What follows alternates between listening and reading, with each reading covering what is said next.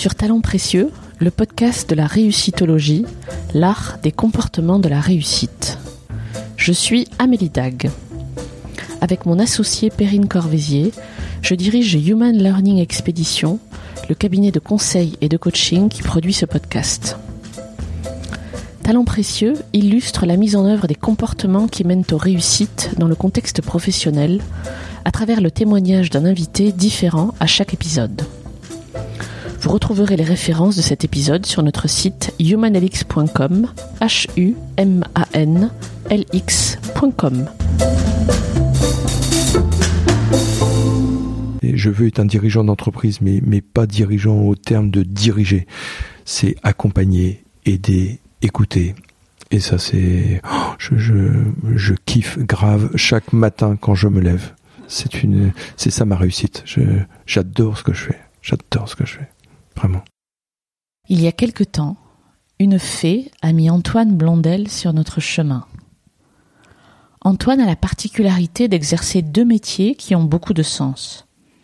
Il est à la fois agriculteur et dirigeant d'une entreprise de services à domicile pour personnes âgées ou en situation de handicap.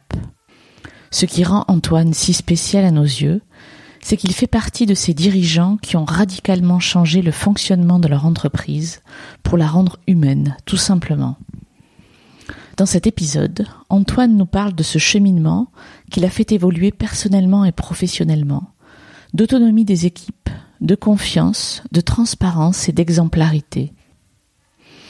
Vous entendrez la colère, son carburant, celle qui l'anime encore aujourd'hui quand il parle de la façon dont la plupart des entreprises fonctionnent. Comme moi, sans doute, vous serez frappé par l'alignement qui se dégage des propos d'Antoine, qui a su remettre du sens et du bon sens là où il n'y en avait plus. C'est donc possible. Je suis très heureuse de partager cette conversation avec vous et vous souhaite une belle rencontre avec Antoine Blondel. Bonne écoute. Antoine Blondel, bonjour. Bonjour. Merci de me recevoir. Merci à vous. Dans votre bureau à Rouen. Nous sommes euh, chez Adapt Service. Vous pouvez nous expliquer ce que c'est? Adapt Service est une entreprise de maintien à domicile pour les personnes âgées et les personnes en position de handicap. Voilà, notre métier, c'est d'accompagner ces gens euh, qui sont dépendants, qui sont seuls, qui souffrent, qui sont malades, qui sont handicapés, euh, pour leur permettre de rester à domicile. Donc c'est un accompagnement euh, administratif, humain. Euh, c'est Alors pas trop administratif pour le coup. C'est on, on est dans l'accompagnement à la vie quotidienne. On n'est pas dans le soin.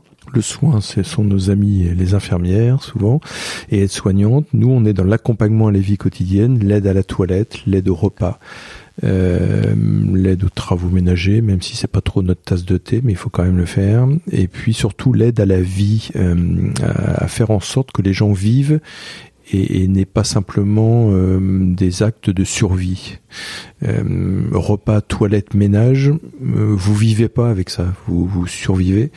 On a des auxiliaires de vie qui portent très très bien leur nom euh, et donc nous on a remis au goût du jour ce qu'on appelle les projets de vie, c'est faire en sorte que Alexandre, euh, 18 ans, ex-motard tétraplégique suite à un accident, puisse aller à un concert de rock au Zénith de Rouen. C'est ça aussi le métier d'auxiliaire de vie. Vous employez combien d'auxiliaires de vie Donc aujourd'hui, il y a à peu près 80 auxiliaires de vie qui sont euh, sur l'ensemble de la métropole de Rouen. C'est un réseau Adapt Service Alors oui, Adapt Service est un réseau de franchise, l'un des plus importants en tous les cas dans l'aide spécialisée des personnes handicapées et âgées. Il y a 170 centres en France. oui. Vous êtes là depuis longtemps, ce poste-là? Non, je suis là. euh, Je vais bientôt fêter mes six ans de présence dans l'entreprise. Cette entreprise a 13 ans d'âge. Elle a été vendue il y a six ans. Elle m'a été vendue il y a six ans.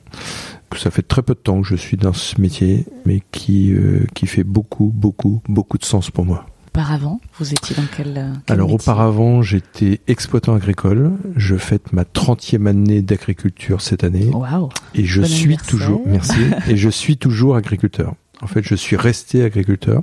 Je me suis organisé, parce qu'évidemment, je suis plus sur mon tracteur. Mais être agriculteur, c'est pas simplement être sur un tracteur. Donc, je suis agriculteur et responsable de cette euh, entreprise de service à la personne. Voilà.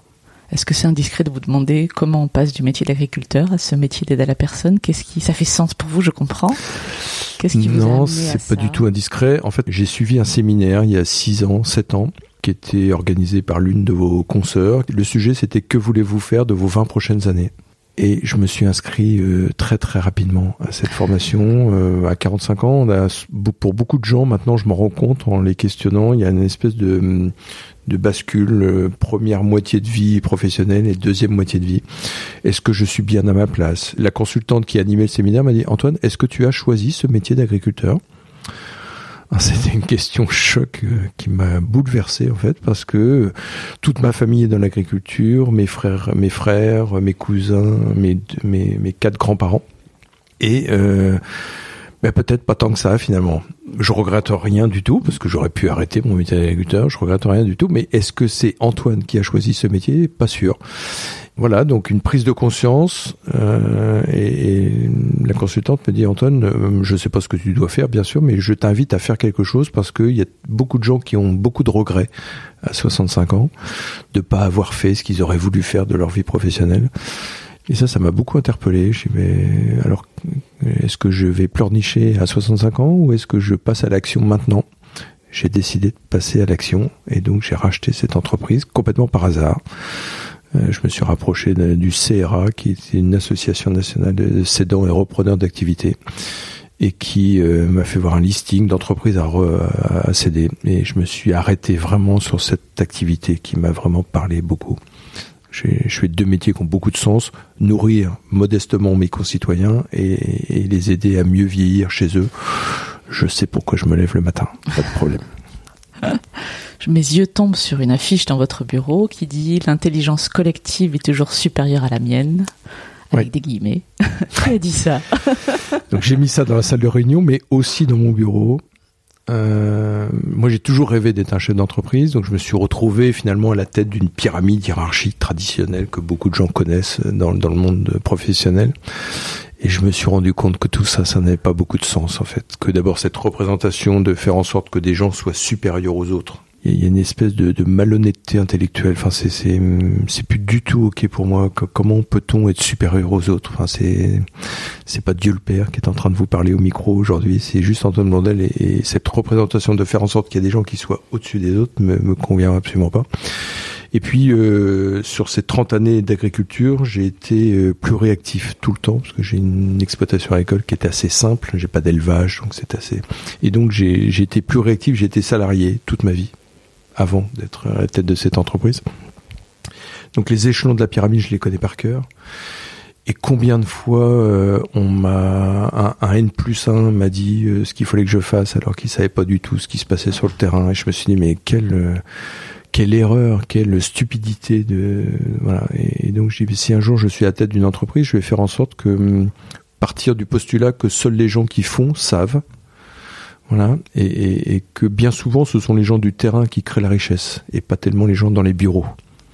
Bien sûr, les gens dans les bureaux sont importants, ils apportent une expertise, une expérience, euh, mais remettre un peu de bon sens, c'est peut-être le bon sens paysan, je sais pas, mais en tous les cas, remettre du bon sens et, et, faire en sorte que les gens du terrain qui créent la richesse et qui permet à tous les gens au-dessus de la pyramide d'être payés à la fin du mois, ben, qu'on fasse en sorte au moins de pas leur compliquer la vie et, même on devrait tous les matins faire en sorte de leur simplifier la vie. Mmh. Et, oui, euh, moi j'étais le champion du monde, alors je vais le dire avec beaucoup d'humilité, j'étais le champion du monde de trouver des solutions à tout le monde, parce que je pensais qu'un dirigeant c'était sa fonction principale. Et très vite, j'ai compris que les solutions que j'apportais étaient complètement euh, décalées par rapport à la réalité, puisque je ne fais pas ce métier d'auxiliaire de vie, je ne suis pas sur le terrain, j'ai pas été formé à ça. Et puis, euh, ma consultante adorée euh, m'a dit, tu sais Antoine, des gens comme toi, on devrait les enfermer.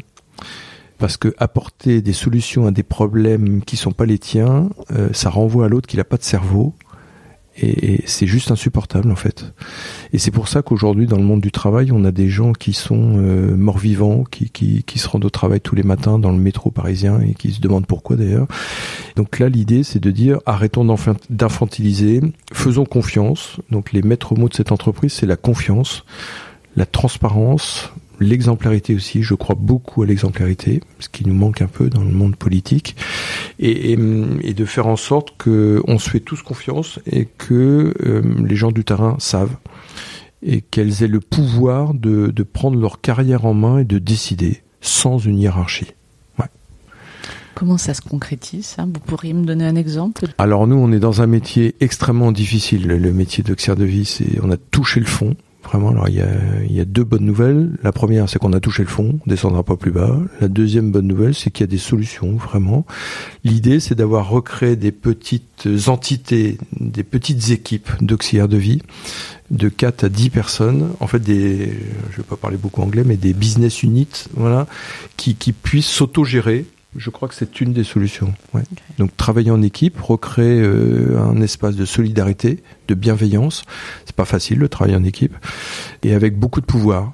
Donc euh, ici, dans cette entreprise, l'équipe d'auxiliaire de vie a tout pouvoir, tout pouvoir. Arrêter un contrat, embaucher quelqu'un, augmenter un contrat, de décider leur congé, de décider leur absence, à condition de respecter trois règles. Un, respecter les attentes des clients parce que c'est juste notre métier de service. Deux, respecter la loi et le code du travail. Et trois, respecter l'équilibre économique. Je passe pas mon temps à faire des budgets dans cette entreprise. Par contre, je passe mon temps à faire des comptes de résultats équipe par équipe. Voilà, mesdames, ce que vous avez coûté aujourd'hui, ce mois-ci. Voilà ce que vous avez rapporté. Il n'y a aucune compétition, aucun objectif, aucun challenge, puisqu'on est dans le médico-social. Mais c'est avoir la donnée économique, c'est être responsable. Euh, vous, vous, pouvez pas décider cette, ce mois-ci de changer de voiture euh, si vous n'avez pas regardé votre compte bancaire. C'est, c'est pas et tout ça, en fait, tout le monde le comprend très bien. Et dans l'entreprise, il y a une espèce d'opacité euh, avec ça. Euh, donc là, il y a transparence des salaires, transparence des charges sociales patronales, transparence des indemnités de déplacement.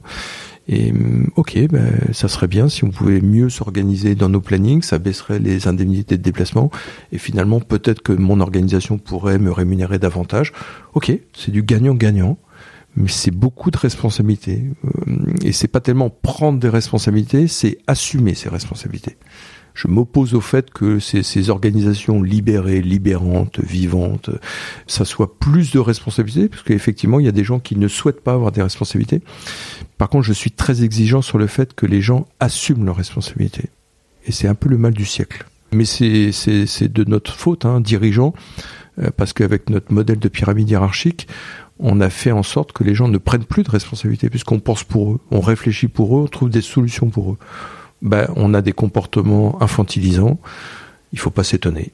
Il faut pas s'étonner parce que tous ces gens-là sont des adultes. Ils m'ont pas attendu pour être adultes. Ils se sont mariés, ils ont eu des enfants, ils ont acheté un appartement, ils ont mis des enfants à l'école privée, ils ont acheté une voiture. Ils sont très adultes en fait. Hein.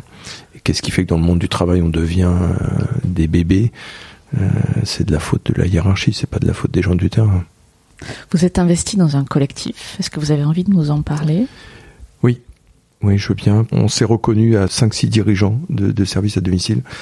Euh, on a fait plein de choses dans nos, dans nos sociétés respectives, beaucoup sur ce modèle d'équipe autonome.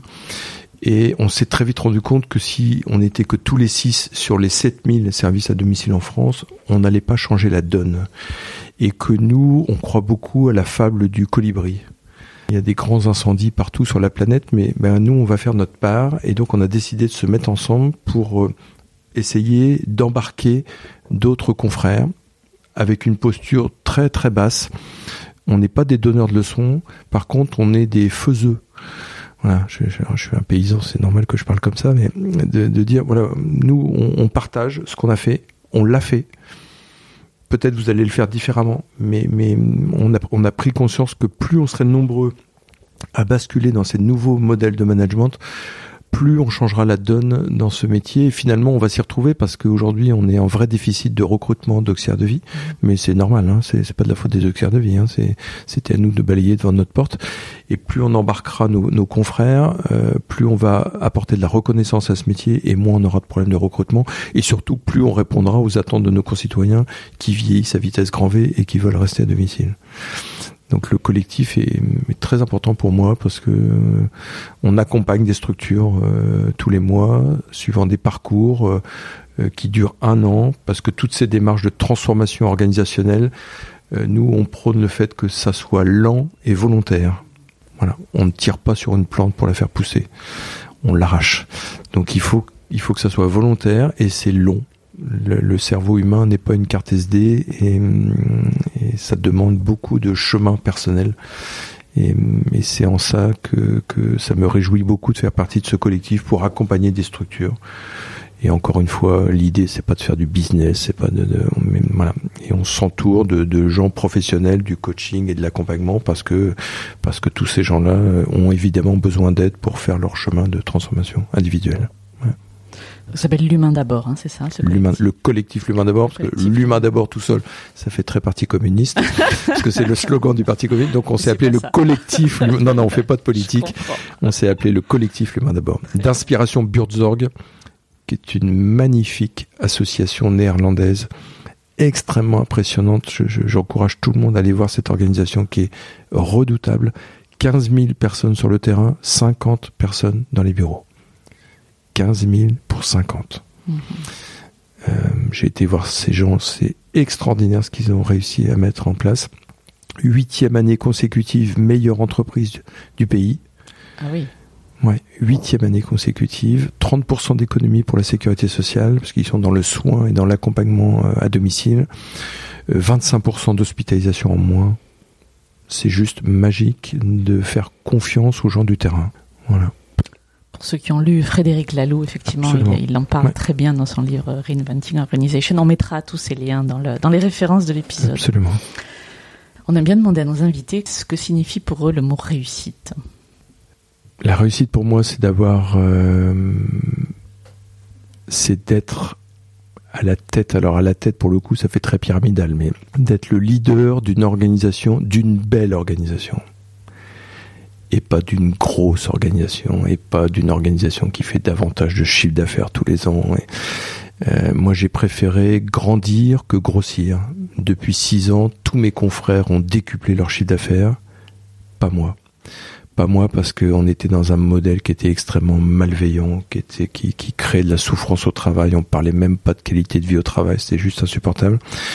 Et, j'ai très vite compris que c'était pas ça qui m'animait. Moi, je voulais avoir une belle entreprise. Alors, bien sûr, on va me prendre pour un utopiste ou un doux rêveur, mais faire en sorte que les salariés de cette organisation euh, se lèvent euh, avec un sourire le matin, soient écoutés, mais vraiment écoutés, qu'on arrête euh, ces mascarades comme dans beaucoup d'entreprises où, où on joue des pièces de théâtre, où on n'ose pas dire à son N plus 1 ou N plus 2 ce qu'on pense vraiment, ce qu'on ressent vraiment.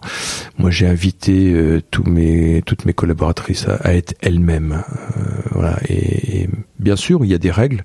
Euh, on, se dit les choses avec bienveillance, euh, avec respect, mais on se dit les choses. On nous a fait croire pendant des années que sa vie privée, sa vie professionnelle, il y avait une espèce de mur, de barrière, on n'était pas les mêmes, mais évidemment qu'on est les mêmes. Évidemment que nous sommes les mêmes et, et hum, il y a cette transparence qui fait que euh, il faut qu'on règle les problèmes professionnels au travail, ce qui fait qu'on arrive chez soi bien plus détendu, on stresse pas son conjoint, on, on énerve pas ses enfants, et c'est comme ça qui fait que la vie est belle. Euh, mais mais il y a tellement de choses qui sont pas résolues au travail, et donc on revient dans le métro avec tout ça, on repart le lendemain matin, on se demande pourquoi, et, et, et, et le système est extrêmement pervers parce qu'il nous achète, il nous achète par notre salaire, il nous achète par notre ticket restaurant, mais oui, mais moi je peux pas changer, je suis en souffrance au travail parce que parce que j'ai mis mes enfants dans une école privée, parce que j'ai fait construire une maison et donc je peux pas bouger. Et pour moi, ce qui m'effraie, c'est que 25% des salariés de ce pays sont à deux doigts du burn-out. Mais l'autre jour, j'étais chez Decathlon et l'un des dirigeants m'a dit Antoine, on travaille pour gagner sa vie, pas pour la perdre. Mm. Qu'est-ce que c'est que ces histoires de burn-out au travail? C'est pas normal. Il y a quelque chose qui se passe. Et moi, je veux changer ça. Donc la réussite pour moi, c'est alors évidemment euh, zéro burn-out parce que ça, ça serait une catastrophe pour moi. Euh, en tous les cas, pas dû au travail. Après, la vie privée est quelquefois difficile et la vie personnelle. Et là, j'ai pas de pouvoir là-dessus. Mais au moins que que, que le cadre du travail soit bienveillant, rassurant. Euh, écoutant et, que les salariés euh, soient vraiment eux-mêmes Et, pour ça, pas besoin de baby-foot. Hein. je fais juste une petite aparté parce que on nous oppose vraiment ces histoires de modèles. Avec euh, donc là, on fait tellement souffrir les gens qu'on embauche des gens, euh, euh, des happiness chief, si j'ai bien compris. Je parle très peu anglais. Enfin, c'est donc on pressure tout le monde et, et, on crée des cocktails tous les soirs avec un baby-foot. Non, moi je crois qu'il faut arrêter le baby-foot et les cocktails et arrêter de presser tout le monde on a le chic dans ce pays de créer toujours des déviations quand il y a un problème. Moi, je veux qu'on répare la route. Voilà. Quand la route est, bloquée, euh, arrêtons de créer des déviations, des ronds-points. On est champion du monde des ronds-points dans ce pays, mais qu'on arrête ça et qu'on répare la route. Et, moi, j'avais, il y avait des gros gros problèmes hein, dans cette entreprise. Je m'efforce de, de, résoudre les problèmes en son cœur, voilà, et pas de créer des, des parades, des, des. Mais c'est difficile, hein, c'est une belle définition en tout cas. Est-ce que vous pourriez me raconter un épisode ou un moment de votre vie professionnelle où vous avez eu l'impression de vous rapprocher de cette réussite, vous l'avez touché du doigt, vous l'avez matérialisé Ouais, j'ai hum, l'autre jour j'étais à Pôle Emploi et, hum, ça partait très mal. J'ai j'ai appelé l'un des conseillers Pôle Emploi et j'ai voilà j'aimerais recruter des auxiliaires de vie en zone rurale parce que maintenant on est en train de monter des équipes en zone rurale. Et le conseiller Pôle Emploi m'a dit ah non Monsieur Brandel, écoutez on se connaît pas mais moi je je plus vous recevoir en fait parce que les services à domicile vous êtes juste insupportable vu comment vous traitez les gens c'est j'ai dit, bah, écoutez, excusez-moi, je croyais que vous étiez payé avec mes impôts quand même. Je, suis quand même employeur. Est-ce que vous accepteriez de m'écouter euh, cinq minutes? Et puis après vous jugerez évidemment. Donc il m'a écouté cinq minutes. Et il me dit, bah effectivement, vous prenez un modèle que je ne connaissais pas. Euh, ok, venez. Et donc euh, il avait, euh, je, bah, je vous invite à, inviter le maximum d'auxiliaires de vie. Après elles décideront bien sûr. Donc il y avait une 35 auxiliaires de vie qui sont venus pour m'écouter, qui étaient en poste, hein, qui étaient en poste dans d'autres structures. Mhm. Et euh, il y a une des auxiliaires de vie qui m'a qui m'a beaucoup touché, qui est tombée en larmes. En me disant écoutez Monsieur ce que vous prenez, c'est juste incroyable. J'en ai rêvé en fait. J'en ai rêvé l'organisation. J'en ai rêvé. Euh, c'est tout ce qu'on souhaite en fait. Moi j'ai la vocation à faire ce métier, mais je ne veux plus le faire comme, comme aujourd'hui. Je suis d'accord pour signer votre contrat de travail. Par contre, et j'ai adoré cette authenticité, cette simplicité, si vous êtes un escroc, je vous en colle une. Eh ben j'ai écouté, je vous embauche tout de suite alors. Je vous embauche tout de suite parce que elle me dit j'ai tellement souffert dans ce métier, on m'a tellement euh, fait avaler de couleuvres que, que, vraiment votre modèle est, et eh ben là, j'avais vraiment l'impression de, de, de, parce qu'aujourd'hui j'ai 11 équipes qui fonctionnent comme ça depuis deux ans, et donc évidemment tout de suite j'ai invité, j'ai écouté. Maintenant, vous allez arrêter de m'écouter, vous allez voir vos pairs, vous allez voir les auxiliaires de vie qui travaillent en équipe autonome depuis deux ans, et vous jugerez si je suis un escroc ou pas. Et là, j'avais là vraiment l'impression de d'avoir changé à minima cette vision du métier. Ouais. Et moi, j'étais fier, euh, pas, fier de moi, mais fier de ce qu'on a fait avec toute l'équipe encadrante depuis trois ans, parce que ça a été un long, long chemin. Il a fallu que je, je, je, débroussaille, je, j'élague. C'est un peu comme dans une forêt équatoriale. Hein. Vous, vous faites le sentier, mais vous êtes la, première ou le premier avec une serpe à, tailler le sentier. Ça a été très, très difficile depuis trois ans, parce qu'on a changé le modèle. tous les jours, encore ce matin, on m'a, mais, mais Monsieur Pondel, vous faites confiance aux auxiliaires de vie, mais elles sont où vos procédures de contrôle? J'avais 12 procédures de contrôle dans cette entreprise, j'ai tout mis à la poubelle. Bah, il s'est rien passé. Il s'est rien passé. Et tout cet argent investi dans les procédures de contrôle, je le remets sur le salaire des auxiliaires de vie. C'est tellement mieux. Alors bien sûr, on se fait escroquer quelquefois. Ok? Bon. Mais qu'est-ce qu'on vit mieux? De ne plus être dans le contrôle et d'être dans la confiance plutôt que cette défiance permanente. C'est incroyable. plus personne fait confiance à personne. C'est affolant, c'est vraiment affolant. Alors évidemment, pour ça, il faut transparence, euh, il faut aussi partage. Donc on partage le bénéfice dans cette entreprise, évidemment, parce que sinon ça tient pas. Mhm.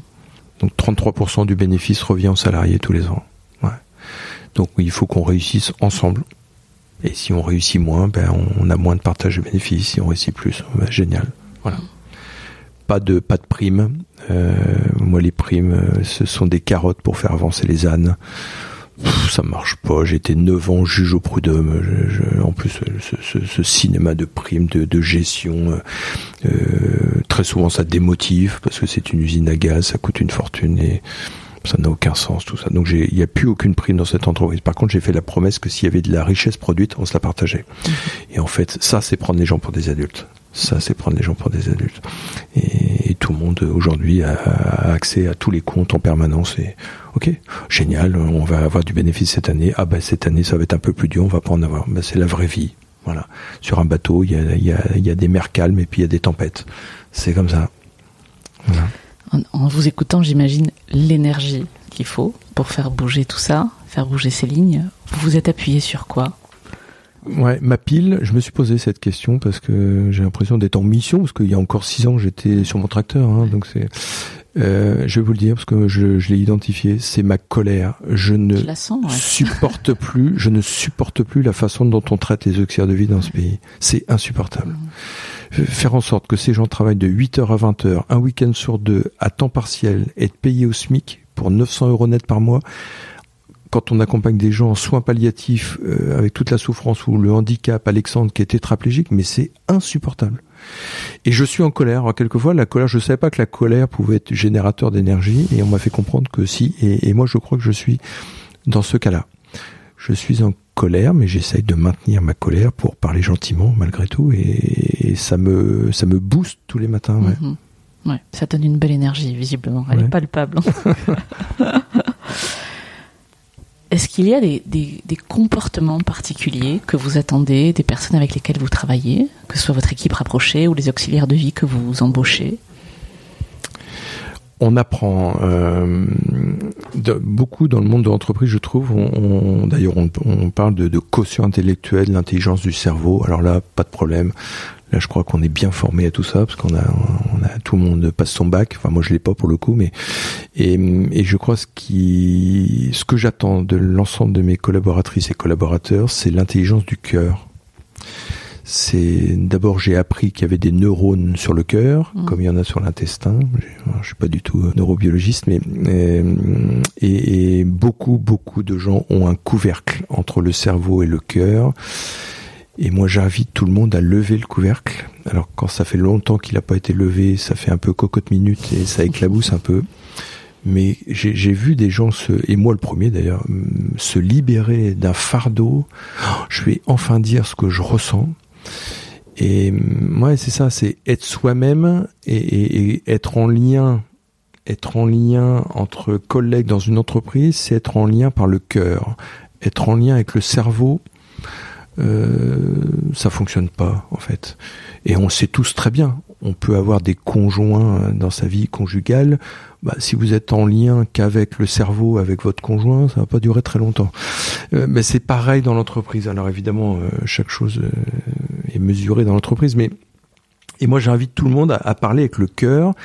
Et hum, on, on fait pas de la réunionite. Euh, on a supprimé les tables, on a éteint les téléphones portables, les, ordinateurs portables.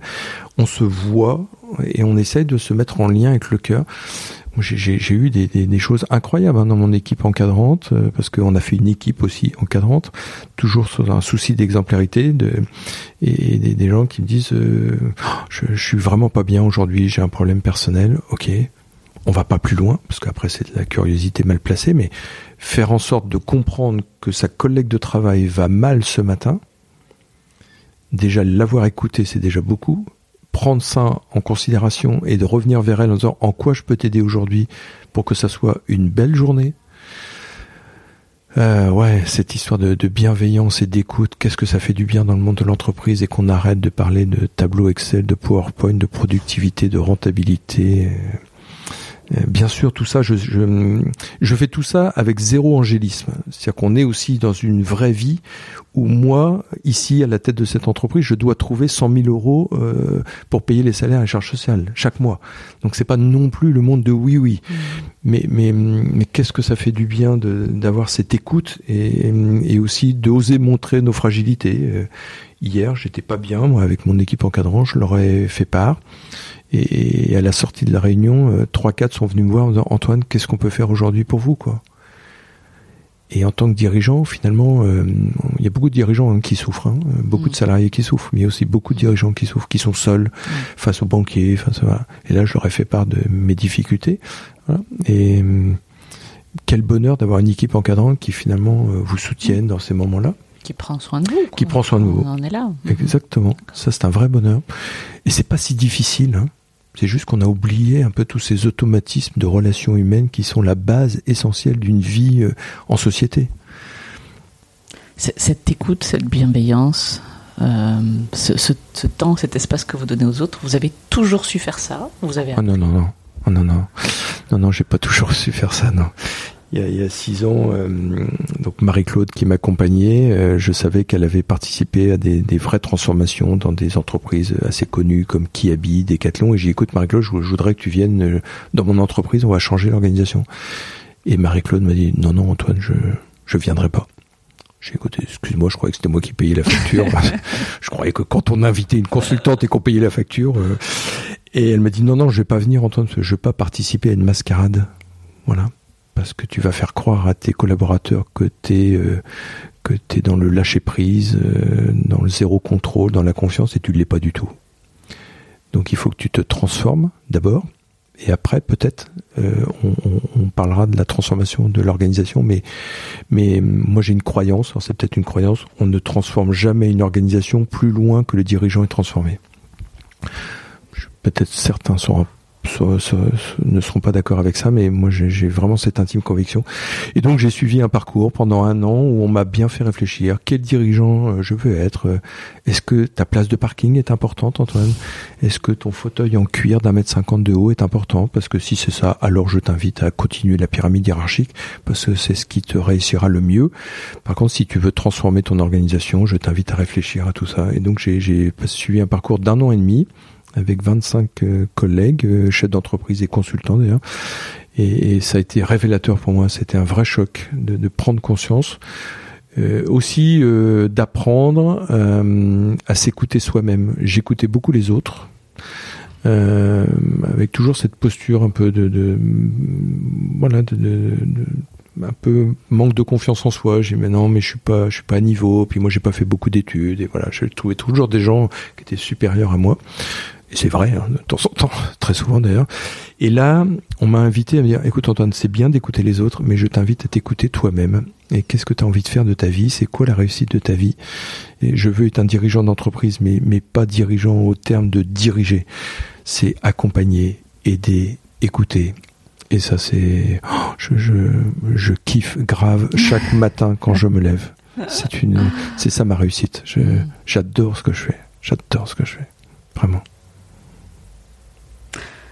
on a tous en tête le nom d'une personne qui nous a inspiré, qui nous a impressionné, on va dire, de manière favorable. Hmm. Alors, c'est peut-être votre cas, hmm. sans forcément nous dire qui est cette personne. Est-ce que hmm. vous pourriez nous dire ce qu'elle faisait de remarquable ou ce qu'elle fait de remarquable? Oh, Sans aucun doute, c'est la personne qui, Marie-Claude, qui m'a accompagné dans toute cette démarche, qui est une consultante qui est remarquable, qui a une capacité d'écoute, de bienveillance, d'exigence aussi. De, de, et elle a, euh, c'est elle qui a su, est à l'écoute, qui m'a sorti de mon tracteur. Voilà, qui, qui m'a dit Antoine, j'ai l'impression de voir un oiseau dans une boîte mm. qui demande qu'à s'envoler. Et, et j'ai juste fait en sorte de te, de te faire voir la boîte et de l'ouvrir. Et, mais c'est toi qui as fait le job de voler et j'oublierai jamais cette personne. Vraiment. Donc oui, il y a des gens qui comptent. Dans, on a tous des gens qui comptent dans notre vie. Après, il y a plein d'autres gens, mes parents. mais, mais, mais elle a été vraiment extraordinaire. Elle est extraordinaire. Mhm. Est-ce qu'il y a des choses que vous auriez aimé apprendre plus tôt dans votre vie professionnelle? Ouais, j'ai un petit regret, c'est d'avoir pris conscience de tout ça à 45 ans seulement. Et le parcours que j'ai suivi euh, sur euh, vraiment le, la réflexion sur soi, j'invite euh, tous les jeunes de, de 20-25 ans à suivre ce parcours. Mm. Parce que quel dommage d'avoir passé 20 ans à ne pas avoir compris ça. Et j'ai appris que le parcours est maintenant destiné aussi aux jeunes qui rentrent dans la vie active. Et mm, ouais, c'est un peu le regret que j'ai. Mais voilà, j'en ai pas souffert non plus parce que je pensais qu'il existe je pensais pas qu'il existait un autre modèle de management. Donc euh, Voilà, puis on est, on est le reflet de son éducation, de ce que les parents nous ont transmis. Voilà, j'ai, j'ai des parents formidables et voilà, je, je pas de regrets, mais, mais en tous les cas, j'invite mes deux enfants, euh, je leur en parle souvent euh, et je vais très rapidement les inscrire. Pour après, ils jugeront de ce qu'ils voudront faire de leur vie parce que c'est leur vie, c'est pas la mienne, mais ouais, si je peux leur apporter ça, cette espèce de petite lumière en disant vous savez il existe de la lumière derrière la porte et je vous invite juste à ouvrir la porte. Après vous ferez ce que vous voudrez. Peut-être c'est le rôle des parents d'indiquer où se trouve la lumière ou en tous les cas le bouton pour allumer la lumière. C'était justement ma prochaine question est-ce qu'il y a un conseil que vous donneriez à des jeunes qui entreraient sur le marché du travail aujourd'hui? Est-ce que ça serait ça Apprends à te connaître avant de faire quoi que ce soit? Peut-être, ouais. Mais là, pour le coup, moi, je fais partie d'une génération où on ne s'est pas trop posé toutes ces questions. Je trouve la, la, la, la, jeunesse actuelle très intelligente sur le sujet. Je, et ça me réjouit pour le pays en fait. Dans sa recherche de sens. Dans sa recherche de sens, euh, moi je vois souvent oui mais les jeunes ils veulent pas travailler. D'abord euh, moi je fais le constat qu'on est toujours euh, la génération plus feignante que la précédente. moi je travaille beaucoup mais par rapport à mon grand-père euh, je ouais. suis un rigolo. Voilà, donc déjà, il faut déjà qu'on prenne conscience de ça. Et, et, ouais, je la trouve très pertinente cette nouvelle jeunesse qui, qui dit nous on veut bien travailler, mais on veut juste savoir pourquoi. Mmh. On veut un souci de transparence. Euh, je suis pas très inquiet en fait. Je suis pas très inquiet. Donc euh, je me garderai bien de donner des conseils parce que je, je qui je suis pour donner des conseils, mais j'ai l'impression que ça va se faire assez naturellement. Aujourd'hui, ils sont capables d'aller en Australie avant même d'avoir terminé leurs études. euh, mais je trouve ça assez génial. Il y a l'ubérisation qui fait qu'on peut trouver des petits jobs assez rapidement avec son smartphone et finalement ils demandent rien à personne ben nous, enfin moi à mon époque, c'était pas comme ça et on n'avait pas le smartphone et il fallait trouver une cabine téléphonique qui fonctionne, ce qui n'était pas tout à fait pareil. ça prenait la journée.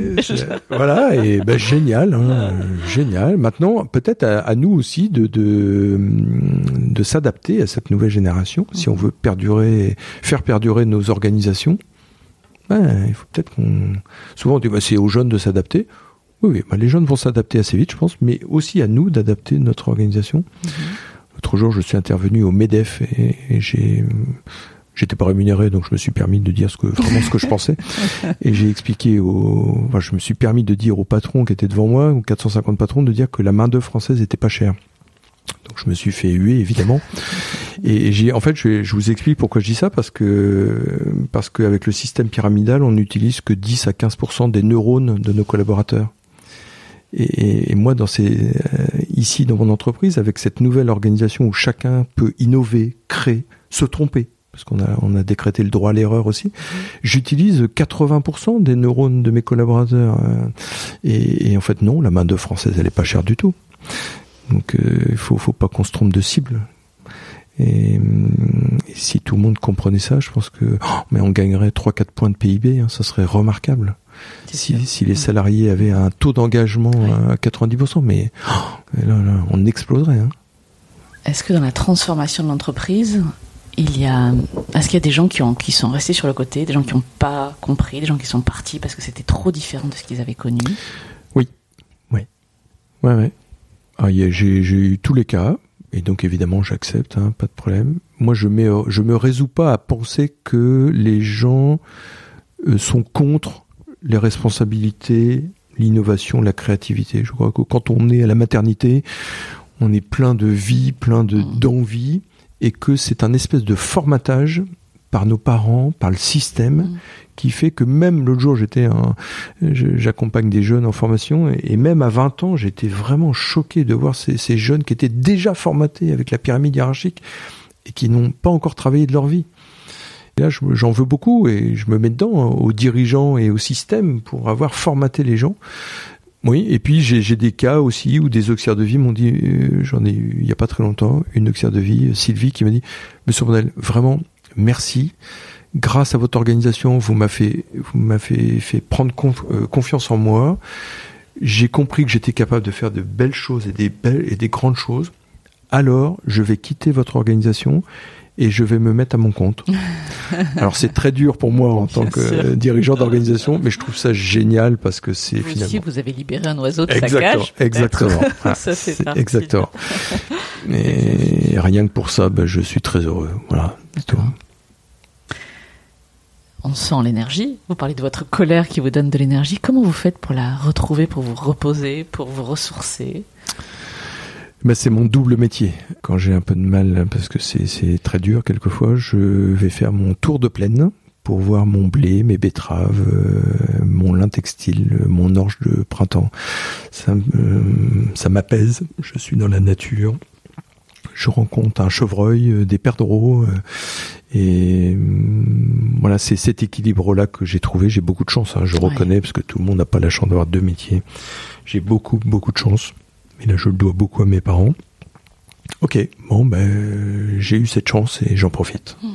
Enfin, vous l'avez provoqué aussi. Et je l'ai aussi provoqué. Métier, ouais, ouais, je pas tombé dessus non plus. Non, bien compris. Tout à fait. Il y avait tout un travail tout à fait. volontaire et personnel. Voilà. Est-ce qu'il y a autre chose que vous voudriez ajouter, que qu'on n'aurait pas abordé, qui vous paraît important?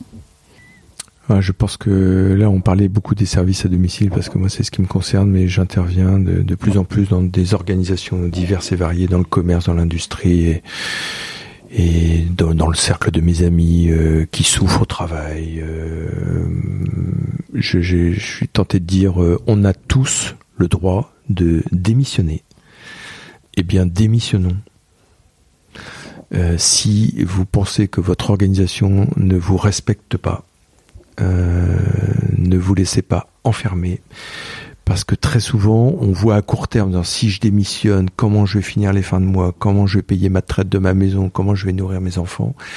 Mais moi, je, je crois de moins en moins au hasard, et je me suis rendu compte qu'en fermant certaines portes qui étaient plutôt malveillantes, beaucoup d'autres portes bienveillantes s'ouvrent comme par magie et, et, finalement, on trouve sa place, on, on, on, est beaucoup plus respecté et la vie est courte.